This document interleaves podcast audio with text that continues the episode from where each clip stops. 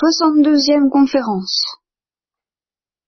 On voit comment s'articule dans l'espérance chrétienne l'espérance du salut de l'âme et l'espérance du salut du corps, et puis l'attente de la venue du Christ.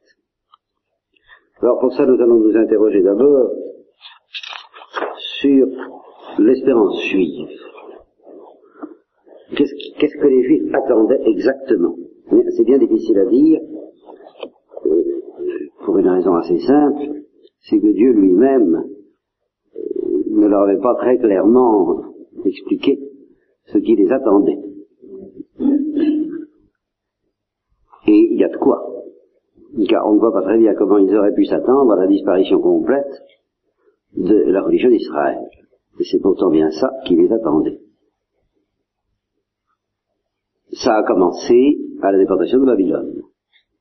Et la déportation de Babylone, ben, ça a paru être un paroxysme de, de calamité, la, calamité des calamités, et euh, c'est un petit peu la mentalité, il devait avoir un peu la mentalité que nous avions, euh, certaines d'entre vous ont peut-être eu pendant la guerre de 39-45, et qui exprimait assez bien les paysans de chez nous quand ils disaient va toucher cheveux de la misère. Et puis chez qu'on n'en voit pas le bout. eh bien, effectivement, ça, c'était bien ça. On disait, mon Dieu, euh, pas mon Dieu, si on n'y croyait pas beaucoup. Enfin, ça va venir bientôt.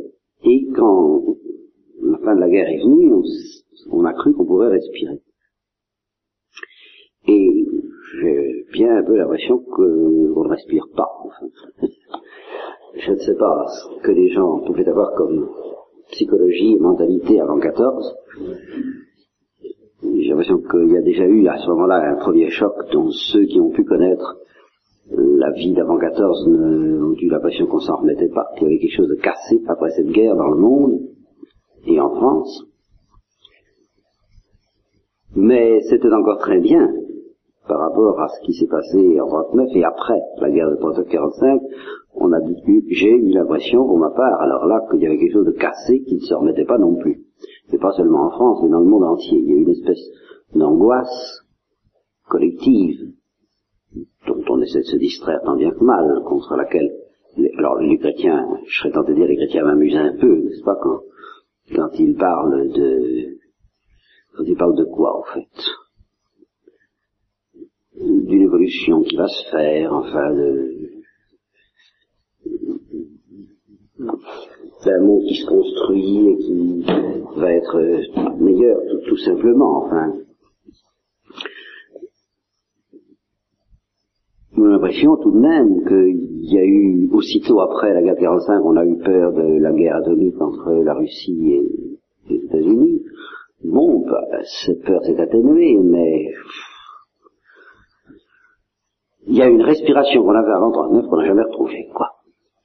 Voilà, je parle au plan très bête de l'homme de la rue, le, le, vôtre et le mien, quoi. Je ne parle pas euh, pour ceux qui ont connu avant 39 respiration qu'on n'a jamais retrouvée. Et ça touche aussi le monde même de l'Église. Dans, ce qui se passe dans l'Église, il y a, quelque chose que je trouve lourd. Ceux qui passent d'ailleurs de l'autre côté, je vous en ai parlé, je crois, la dernière fois, de cette absence d'impossibilité de, passer des livres, par exemple. C'est extrêmement sensible. Les gens qui sont en Hongrie ou en Roumanie, quand, vous y allez, ils vous supplient de passer des livres en douce, des livres spirituels, chrétiens. Et, et c'est pas absolument impossible, à condition de ne pas en amener une mal, évidemment mais ces livres ont, une valeur folle, à tel point qu'on soupçonne que certains douaniers les, prennent pour les revendre. Alors là, nous nous rendons très mal compte de tout ça, nous qui croulons sous l'abondance des livres dans tous les domaines. Il y a trop, c'est un autre truc d'ailleurs, dont, le, démon se sert pour, euh, pour empêcher la vérité d'être diffusée. Alors là, dans l'Occident, c'est pas des, des c'est pas la parole qui manque, c'est les auditeurs. Je vous ai pas dit ça, je vous ai pas parlé de ça, que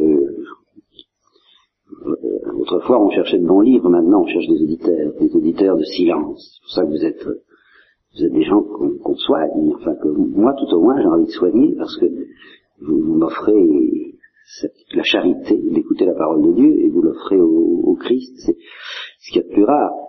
Des gens qui écoutent et par conséquent des gens qui n'écoutent pas. Je veux dire qui savent ne pas écouter parce que si vous écoutez tout, écoutez ailleurs avec ce qui se passe en l'Occident, je dis c'est l'intérêt d'être du côté de l'autre côté du rideau de fer, parce que c'est l'intérêt, si j'ose dire, c'est que il y a un relatif silence de la parole de Dieu, de sorte que la parole de Dieu ne peut pas être noyée sous l'afflux d'une littérature plus effarante. Tandis qu'en Occident, si vous écoutez tout ce qui se dit, même en terre chrétienne, dans l'Église, Abonnez-vous à toutes les revues, à tous les journaux. Lisez tout. Si vous arrivez encore à comprendre quelque chose, c'est là, vous avez de la chance. Hein. Donc, ce qu'on cherche, c'est des gens qui n'écoutent pas. Qui n'écoutent pas tout. Et qui font leur tri. Bien qu'ils font leur tri comment? Parce que tout le monde fait un tri, remarquez, pratiquement tout le monde est obligé de faire un tri. Euh, seulement il y en a qui font le tri uniquement en vertu du hasard. C'est la plupart des gens. Le tri se fait tout seul. Pour tout ce qui vient. Mais il y a des gens plus exigeants qui font quand même un tri. Et alors ceux-là, ils le font d'après quoi? Ben, D'après la confiance. Même dans leur spécialité, un, biologiste ou un euh, physicien ne peut pas tout connaître. Ou un psychologue en particulier. Je sais qu'il y a des écoles de psychologie variées. Même un psychanalyste ne peut pas tout connaître de ce qui se fait en psychanalyse. Alors qu'est-ce qui se passe? Ben, On fait confiance. On a confiance dans une école, dans une chapelle, dans un individu, dans un... Et puis, euh, on se laisse guider. Ben, dans l'église, c'est un petit peu la même chose. Il y a des groupes, il y a des tendances, il y a des courants. C'est justement là, c'est ce luxe des groupes, des tendances et des courants que les chrétiens de l'autre côté ne peuvent pas se payer. Le fait d'être chrétien, de l'autre côté, ça a une signification fantastique et suffisante.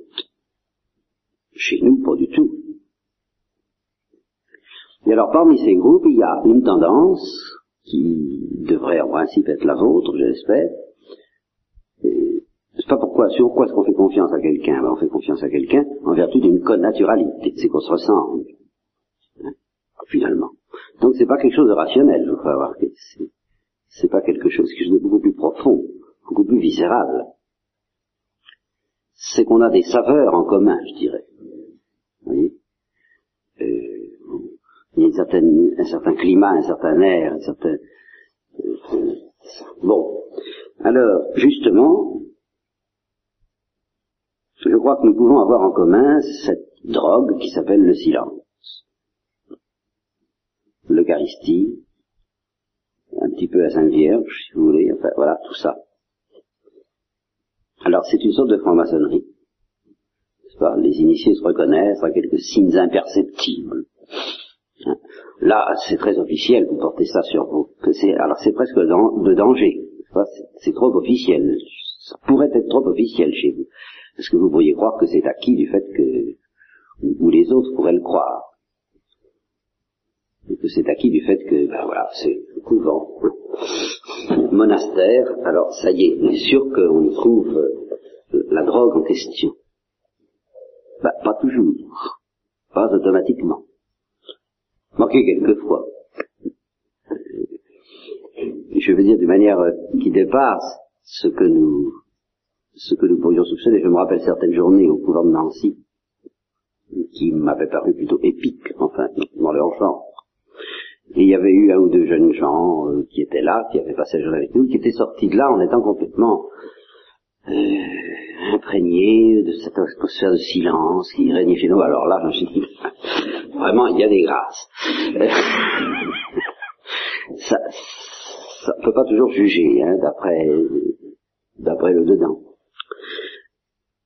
En tout cas, je pense que nous avons ça en commun et je vous dis, vous, faites à Dieu, au Christ et au prédicateur la charité d'offrir cette connaturalité, d'aimer, d'aimer le silence, d'aimer l'Eucharistie, d'aimer ce, genre de choses.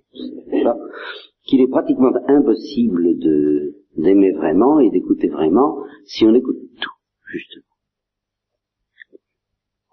Bon. Alors, tout ça, c'est une digression. C'est une digression. Je ne sais pas du tout comment j'ai été amené. J'ai commencé par vous parler de l'angoisse. Comment? Eh bien oui. Mais comment est-ce que j'ai pu passer de Babylone à... Oui, non, non, ça c'est encore plus loin. Non, mais après Babylone. Ben oui, mais alors, après. Mais comment est-ce que j'en suis venu à vous parler du silence? Ah oui, c'est ça, oui. Quelque chose de même dans l'église. Bon. Alors, je ne sais pas si notre, si, je ne sais pas, je ne sais pas, et si, je le sais très bien, puisque je vais vous le dire très officiellement dans cinq minutes, ou dans une demi-heure, euh, à certains égards, notre histoire risque d'être la même que celle des Juifs. Ils ont donc cru pendant qu'ils étaient dans la portation de Babylone, ils étaient dans l'état où nous étions pendant la guerre, c'est-à-dire qu'ils se disaient on n'en voit pas le bout, mais si jamais on en voit le bout, ah, comme on respirera. Ils en ont vu le bout, ils sont rentrés à Jérusalem et ils n'ont pas respiré. Et non seulement ils n'ont pas respiré, mais euh, ça a recommencé de manière encore plus insidieuse et plus profonde et plus grave, comme une sorte de maladie mortelle dans laquelle il y a des hauts et des bas, bien sûr, mais dans laquelle inexorablement on s'achemine vers la mort. Et incontestablement, depuis la déposition de Babylone jusqu'en ce qui s'est passé jusqu'à la destruction du, de Jérusalem par Pompée, n'est-ce pas, 62 ou 3 ou 4, je ne sais plus, après Jésus-Christ, eh bien ça a été une marche inexorable de la religion d'Israël vers sa disparition. Et s'il n'y avait pas eu la Pentecôte, qui est un événement invisible, non repéré par les historiens, eh on peut dire que la religion juive serait morte pendant ces 400 ans. Un point, c'est tout et que ça aurait été vraiment un événement apocalyptique et effrayant, et ce fut d'ailleurs un événement apocalyptique et effrayant, justifiant bien, au fond, la réalisation des promesses des prophètes et des menaces. Parce que s'il n'y avait pas eu cette Pentecôte qui, au départ, n'appartient pas à l'histoire, elle a appartenu à l'histoire plus tard, au fond, le christianisme n'appartient à l'histoire que depuis 313, hein, depuis la peine de Constantin, qui n'est pas très qui, est très discutable, enfin, au point de vue de la pureté chrétienne, justement. Eh bien, s'il n'y avait pas eu ça, euh, on peut dire que le monde, s'il n'y avait pas eu cette Pentecôte, événement non historique à bien des égards, le monde serait un désert religieusement parlant, ou plutôt, mieux encore, le vestibule de l'enfer.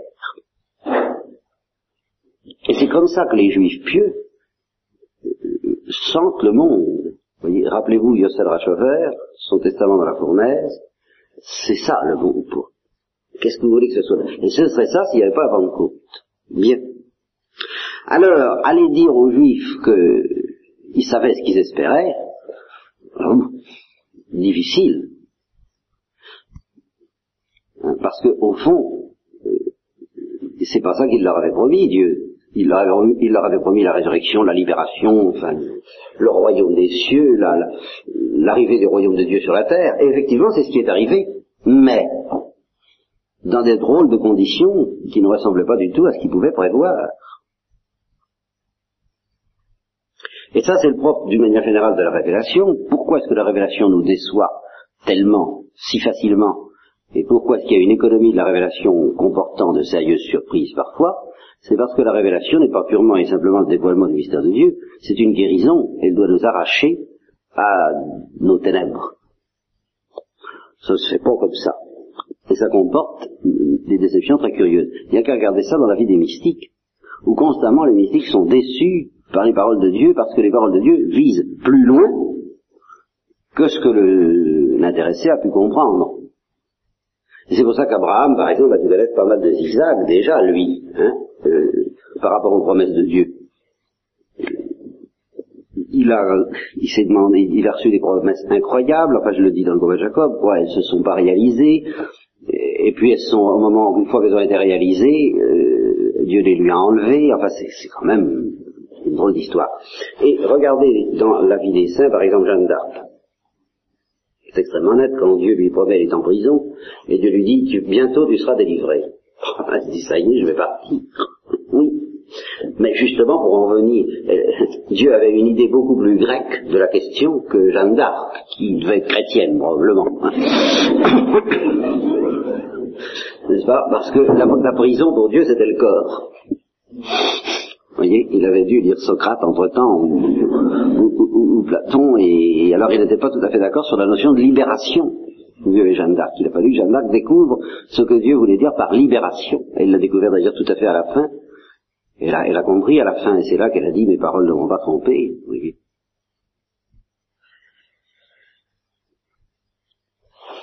Eh bien, les Juifs, peu la même chose. Et je voudrais que nous insistions d'abord, je vais vous lire quelques petits passages d'une histoire, parce que tout de même, c'est assez impressionnant.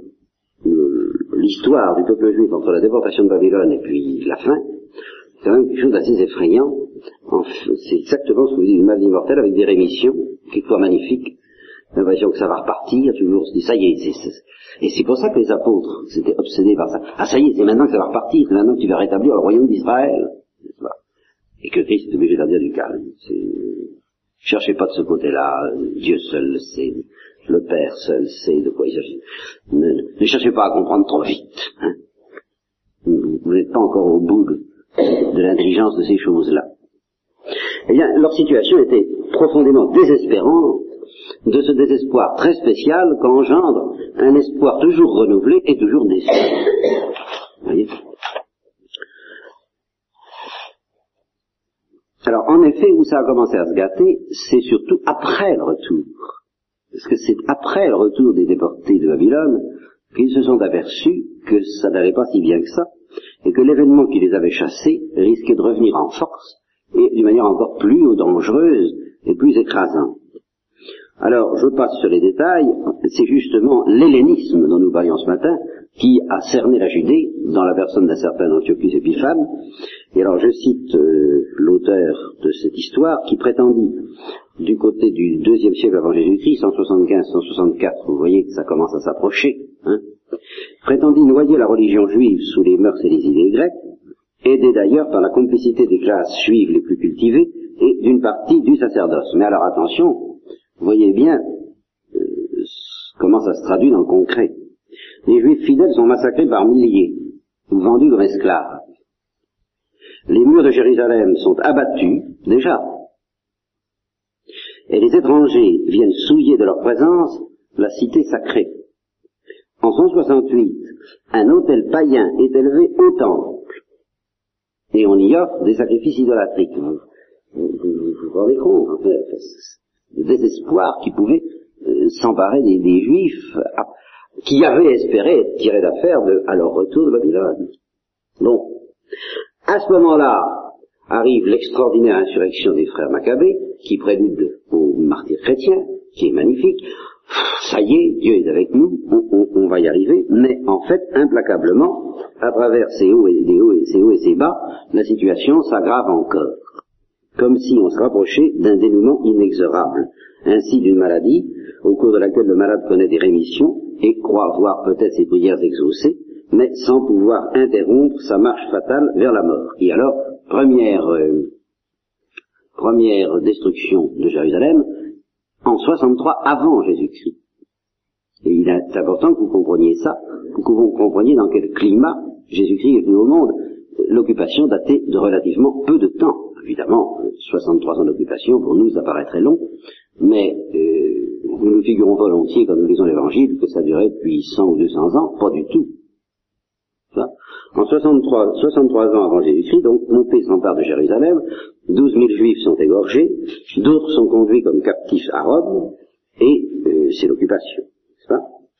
Alors, l'auteur qui raconte ça dit, cette situation si contraire à ce que semblaient avoir annoncé les prophètes, jointe aux vexations de toutes sortes qu'Hérode et les procurateurs romains exercent à l'égard des Juifs entretiennent chez ceux-ci une agitation qui se traduit par des révoltes fréquentes. Vous voyez, c'est dans ce climat que Jésus-Christ est venu. Ah. Et les pharisiens, c'est un peu ça, vous voyez. faut tenir, euh, et puis on va, on va arriver à secouer le joug Oui, quand il parle de rétablir le royaume d'Israël, c'est quelque chose qui se comprend très bien. Ça faisait que 63 ans qu'il était pratiquement supprimé. Et alors, après Jésus-Christ, en 66, un certain procurateur fait déborder la coupe et la guerre éclate, implacable et atroce, telle que l'avait prédite le Christ. Elle finit par la destruction de Jérusalem et par l'incendie du temple. Et vous savez que c'est 2000 ans plus tard seulement que, en effet, les Juifs ont pu revenir euh, auprès de ce temple. Maintenant, quant à savoir s'ils vont reconstruire, c'est notre histoire, je ne m'y engagerai pas. C'est donc bien, en tout cas, en ce qui concerne la religion juive, parce que, vous savez, le sacerdoce lévitique, de toute façon, je vois pas très bien comment il pourrait le retrouver. C'est encore plus difficile à retrouver que le temple, ça. Hein. c'est donc bien à une véritable mort que préludait la déportation de Babylone. Et c'est vers la fin du judaïsme que le Christ a proclamé sa doctrine. Avec la destruction du temple, dit l'auteur, le sacerdoce juif a perdu sa raison d'être. Les rabbins, qui sont des docteurs, sont pas des prêtres, restent les seuls chefs spirituels du peuple. La loi et les études qui s'y rapportent seront désormais seuls en honneur. Et pourtant, l'espoir à la vie dure dans le cœur humain, sous la pression de toutes ces désillusions, il donne naissance au messianisme fiévreux des apocalyptiques et des zélotes. Vous voyez, tous ces gens qui, essaient d'espérer quand même et contre tout qu'il va se passer quelque chose, sans se douter évidemment qu'il sait passer quelque chose. Et c'est là où on va pouvoir commencer à méditer sur l'espérance chrétienne. Et ce messianisme se poursuit jusqu'après la ruine du temple. Et on peut en trouver l'expression dans le quatrième livre d'Esdras. Il donne lieu à une dernière révolte, l'insurrection de Bar Kochba, suivie d'une répression impitoyable, qui alors là, enfin, liquide cette espérance. Cette fois, c'est vraiment la mort et le commencement de la diaspora, au point de vue des Juifs. La diaspora définitive, vous voyez.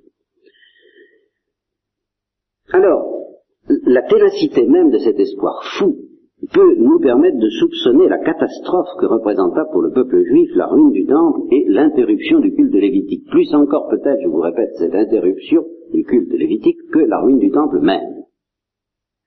Alors il faut bien comprendre ce point si on veut entendre correctement les prophéties apocalyptiques de Jésus lui-même dans les synoptiques, qui prévoient non seulement la destruction de Jérusalem et de son sanctuaire, mais encore la dispersion des Juifs captifs parmi toutes les nations.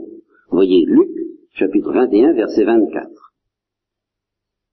La substitution de la nouvelle alliance à l'ancienne fut sous un certain angle une catastrophe sans précédent dans l'histoire du peuple juif et par conséquent dans l'histoire du monde, si on tient compte du rôle unique et messianique de ce peuple. Alors c'est là que je dis, supposons que de tels événements n'aient pas eu pour contrepartie l'explosion de la Pentecôte, et la foi dans la résurrection de Jésus, notre planète serait alors un désert religieusement parlant, ou mieux encore un vestibule de l'enfer. Israël était vraiment porteur de l'espoir du monde. Et on peut dire, quant à la déportation de Babylone et la ruine du temple, Israël est mort. Au moins sous une certaine forme. En tout cas, assez profondément pour qu'une véritable résurrection soit nécessaire. Vous voyez? Alors évidemment, si on admet comme nous que Israël est concentré tout entier dans la personne de Jésus, et que la mort de Jésus et la mort d'Israël, ça ne fait qu'un, la résurrection de Jésus et la résurrection d'Israël ne font qu'un, mais évidemment, ça, il faut l'admettre. Et pour l'admettre, il faut la Pentecôte. Alors, ces événements avaient en, en fait en un sens été prédits, et en un sens ils ne l'avaient pas été. C'est-à-dire que certains aspects avaient été prédits, mais certains autres n'étaient pas soupçonnés il y avait eu un mélange perpétuel de menaces et de consolations qui laissait entendre qu'au moment même où tout serait perdu, la même idée, Dieu interviendrait d'une manière extraordinaire pour sauver Israël et convertir les nations. C'est le thème permanent du deuxième livre d'Isaïe en particulier, la deuxième moitié d'Isaïe, hein, ce qu'on appelle le second Isaïe, parce qu'il paraît que c'est un autre prophète. Donc, quand les Juifs se livraient à toutes ces espérances apocalyptiques, eh bien, ils s'étaient animés par un instinct très sûr, à savoir qu'au moment même où le châtiment de Dieu serait porté à son comble, il se produirait une intervention absolument inouïe de sa part. Exemple, Daniel. Ce sera un temps d'angoisse tel qu'il n'y en aura pas eu jusqu'alors depuis que nation existe. En ce temps-là, ton peuple échappera, tous ceux qui se trouveront inscrits dans le livre. Un grand nombre de ceux qui dorment au pays de la poussière s'éveilleront, les uns pour la vie éternelle, les autres pour l'opprobre, pour l'horreur éternelle. Bon. Donc, ces choses-là avaient été partiellement prédites, mais ce qui avait été prédit, notez-le bien, c'est qu'il y aurait à la fois une catastrophe effroyable et un salut fantastique. Or, à première vue, la catastrophe a eu lieu, le salut, tout au moins, n'a pas eu, l'air d'être tout à fait fantastique. Et en effet, ce que personne ne pouvait prévoir, ni le peuple juif, ni les docteurs de la loi, ni les apocalyptiques, ni les apôtres même, ce qu'aucune prophétie, pas même celle de Jésus, ne donnait à entendre, et ce que Saint Paul n'a pas soupçonné au début, c'est que le salut offert par Dieu serait en effet assez extraordinaire et assez mystérieux pour comporter à son tour une tension dynamique. Et s'étaler dans le temps pour une durée indéfinie ou imprévisible. Il était dit que ce salut surviendrait comme un éclair. Et toute la présentation prophétique évoque bien un retournement total, absolu, éblouissant de la situation. Et le salut survint en effet comme un éclair, seulement un éclair tellement mystérieux que personne ne s'en est aperçu, ou presque. Et même les apôtres ne se sont aperçus qu'après coup, que progressivement, que c'était fait.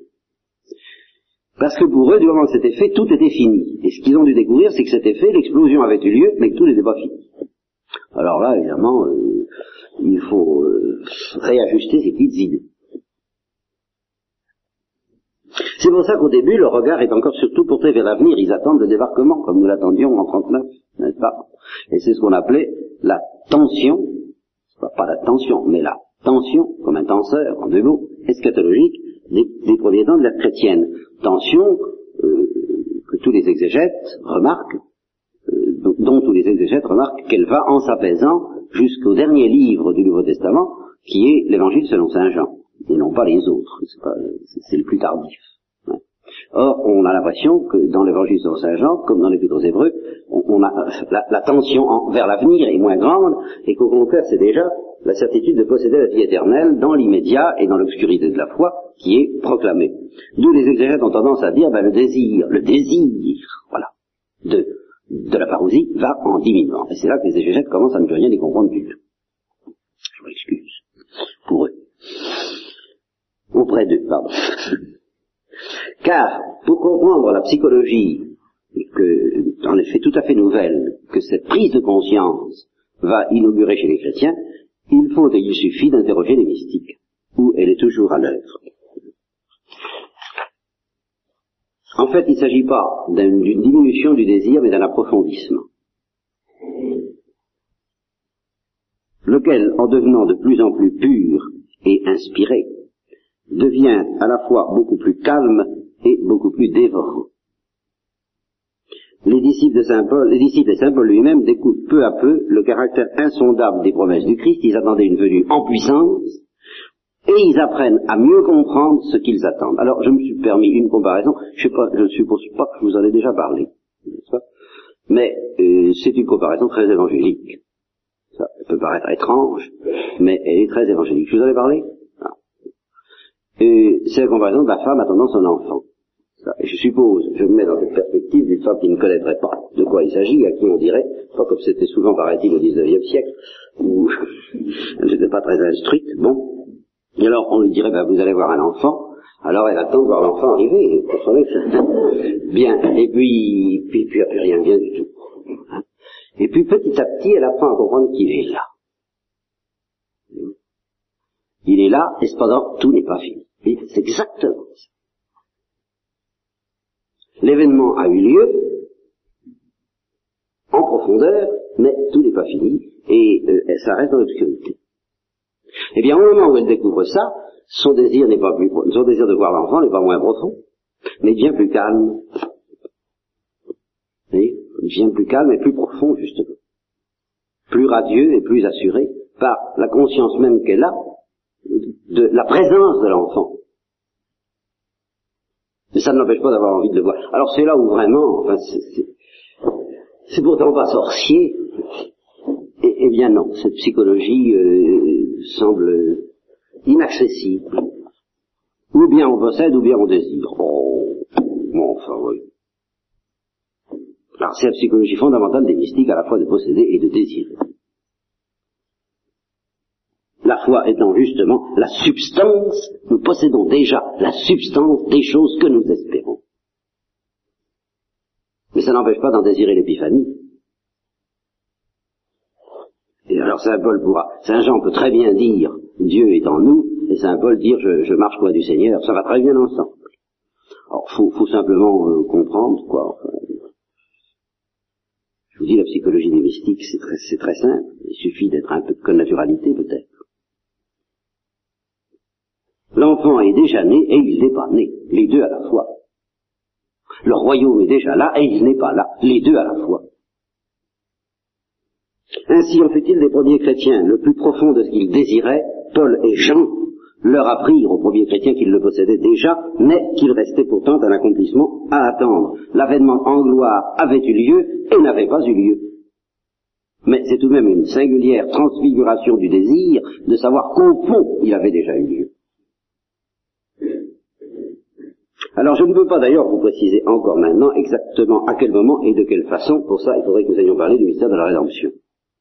Mais enfin, ce qu'on peut dire dès maintenant et sommairement, c'est que la ruine du temple, l'effondrement du culte juif, la mort de Jésus, sa résurrection et la Pentecôte constituent un ensemble d'événements indissociables.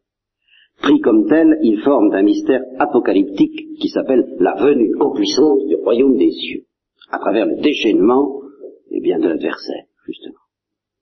C'est le salut inespéré construisant la Jérusalem nouvelle sur les ruines de l'ancienne. C'est la réalisation, mais imprévisible quant à ses modalités, de toutes les promesses prophétiques. Et alors ce triomphe a un caractère catastrophique dû au déchaînement des puissances du mal, parallèlement à l'avènement du royaume. Tous les prophètes, alors ça c'était dit, ça, ça, ça on le savait que ce serait comme ça. Ça, c'est pas, pas imprévu. Jésus lui-même avait souligné que le temps de la fin serait à la fois terrible et magnifique. Mais ce qui n'avait pas été dit, et ce qu'on ne pouvait pas soupçonner, c'est que ça durerait. Et où? Quand, quand on vous parle d'un déchaînement ultime, n'est-ce pas, euh, de, de deux forces contraires, vous, vous vous dites ça va exploser. Si ça explose, ça va pas durer longtemps. Et de fait, et de fait, s'il n'y avait que ça, s'il n'y avait pas un troisième élément que, dont je vais parler maintenant, et qui s'appelle la trêve, ça ne pourrait pas durer longtemps. Mais il y a un troisième élément qui va permettre justement à la durée de se prolonger. Parce que de soi, ben, un affrontement aussi effrayant que celui du bien et du mal, ça ne peut pas durer longtemps. Alors, grâce à un troisième élément dont je vais parler, ça va se prolonger, mais par conséquent, en substance, le temps que nous vivons depuis ce moment-là sera, et jusqu'au bout, non plus une attente dans l'obscurité comme l'ancienne alliance, mais un temps de lumière et d'horreur à la fois. L'affrontement permanent du royaume de Dieu et du royaume de Satan, autrement dit, le mystère de la croix.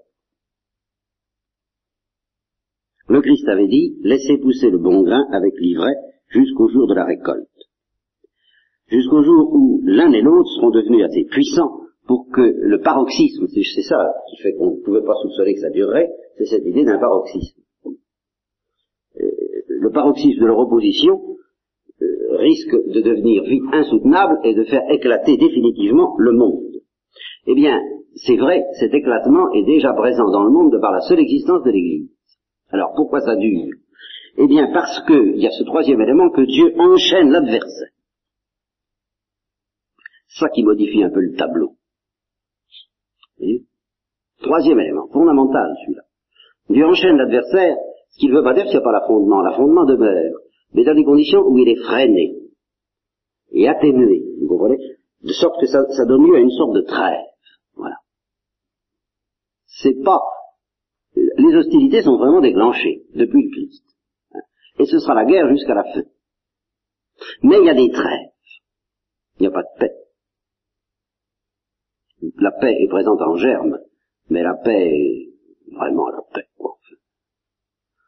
La grande paix, c'est pour la fin, ce sera, ça supposera l'éclatement ultime. Ce que nous pouvons connaître maintenant, quand nous demandons la paix, très équivoque, hein je vais vous l'expliquer d'ailleurs tout de suite. Pratiquement, nous demandons la trêve. Ça nous suffit généralement. Comme je vous l'ai dit, au, plan individuel, c'est pareil. Pas, ne demande pas trop. Et c'est légitime, je vais vous l'expliquer. Bon, donc une sorte de trêve et des péripéties variées que Saint Jean décrit dans l'Apocalypse et qu'il est assez difficile de suivre dans le détail, mais l'idée de fond est assez claire. Il y a une trêve et des péripéties. Mais c'est toujours un temps de catastrophe et d'apocalypse. Substantiellement parlant, la situation actuelle est une situation d'explosion qui reproduit au niveau cosmique le mystère capital de la croix et de la résurrection du Christ. Alors, notre espérance, qu'est-ce que nous attendons? Eh bien, nous attendons tout.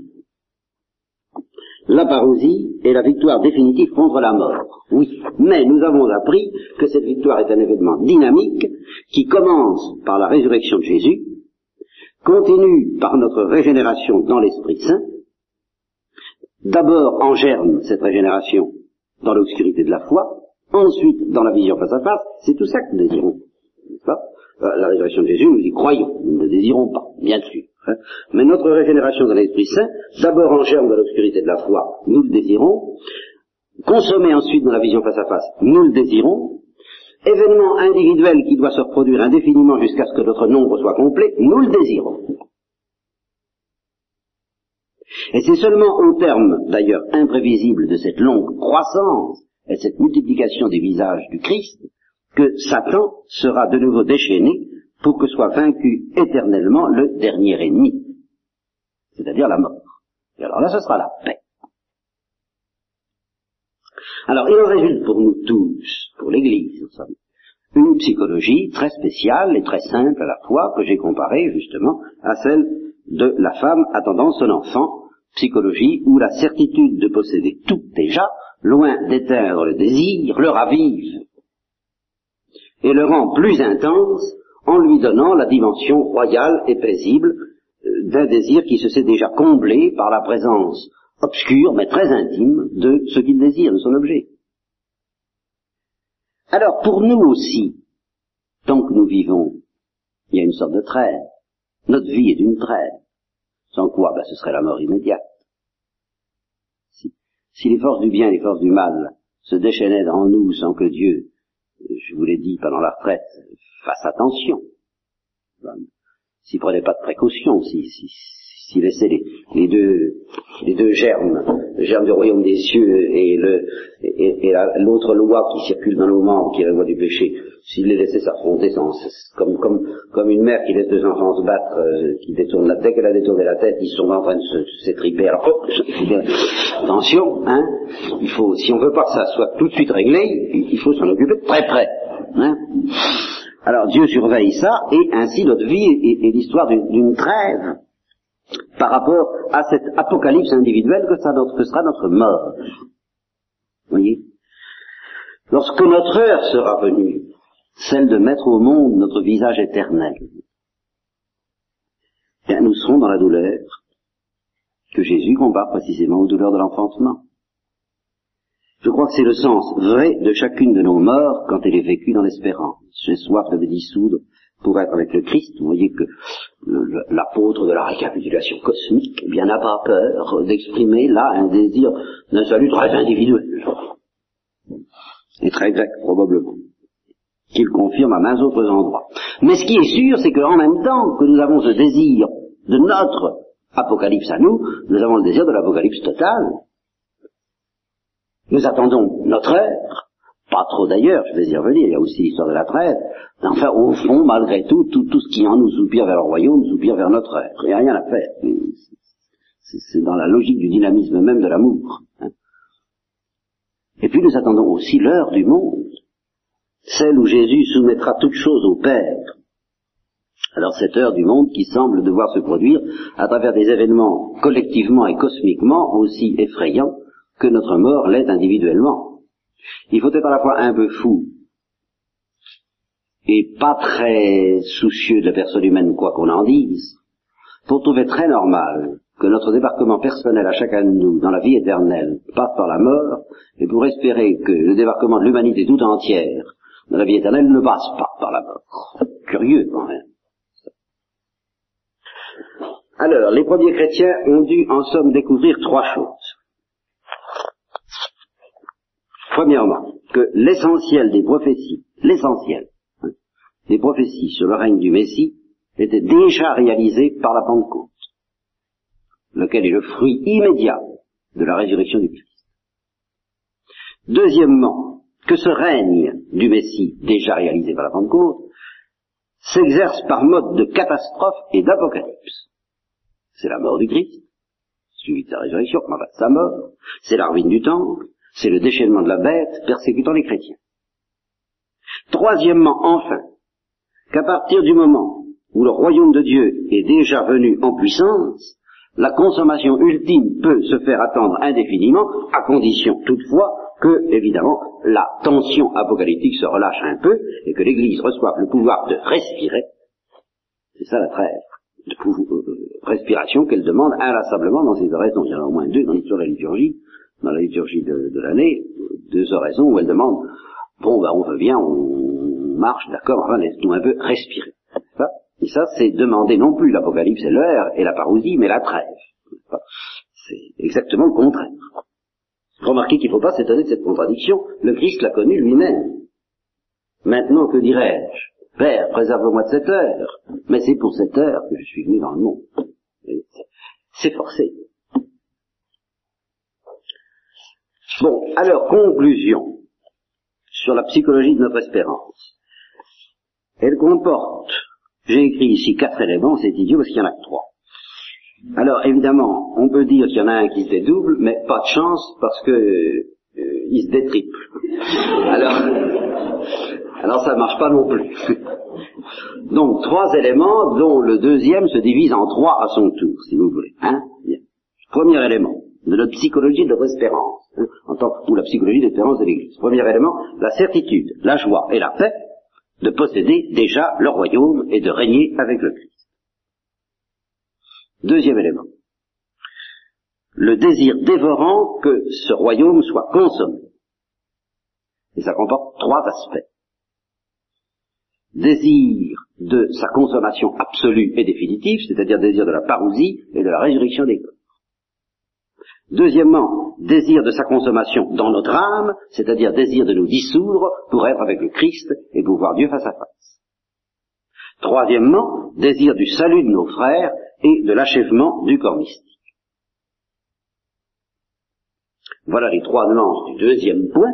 Troisième point, qui entre alors en conflit psychologique et apparent avec le deuxième, le désir qu'au contraire Dieu prolonge la trêve. Vous voyez? Et le temps où est enchaîné l'adversaire, pour donner à l'Église de longues années de paix et de fécondité.